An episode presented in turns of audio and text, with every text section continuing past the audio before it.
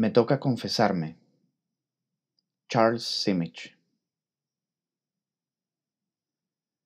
Ese perro que trata de escribir un poema que explique por qué ladra, mi estimado lector, soy yo. Estaban por echarme de la biblioteca, pero les advertí que mi amo es invisible y todopoderoso, y de todas maneras me sacaron arrastrado de la cola. En la plaza los pájaros hablaban libremente de sus cuitas. En un banco una vieja se cortaba los rulos canosos con tijera imaginaria, mirándose a un espejo de bolsillo.